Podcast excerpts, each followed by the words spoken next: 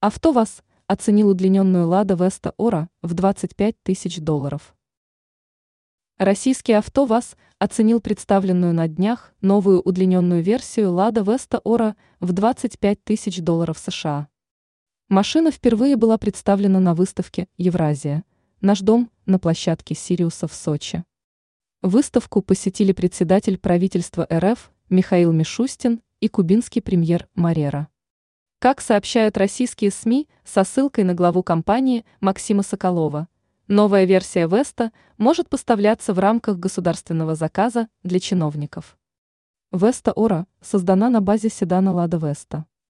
Новинка отличается увеличенным салоном и большим объемом свободного места у пассажиров заднего ряда. Версия представлена с отделкой салона из кожи. Сообщается, что для этого использовались материалы российского производства. В техническом плане Ора оснащена двигателем мощностью 122 литра, С, объемом 1,8 литра. Силовой агрегат работает в паре с автоматической коробкой передач. Также не исключено, что в данной ценовой категории автомобиль может оказаться востребован в такси категорий «Комфорт» и «Комфорт Плюс».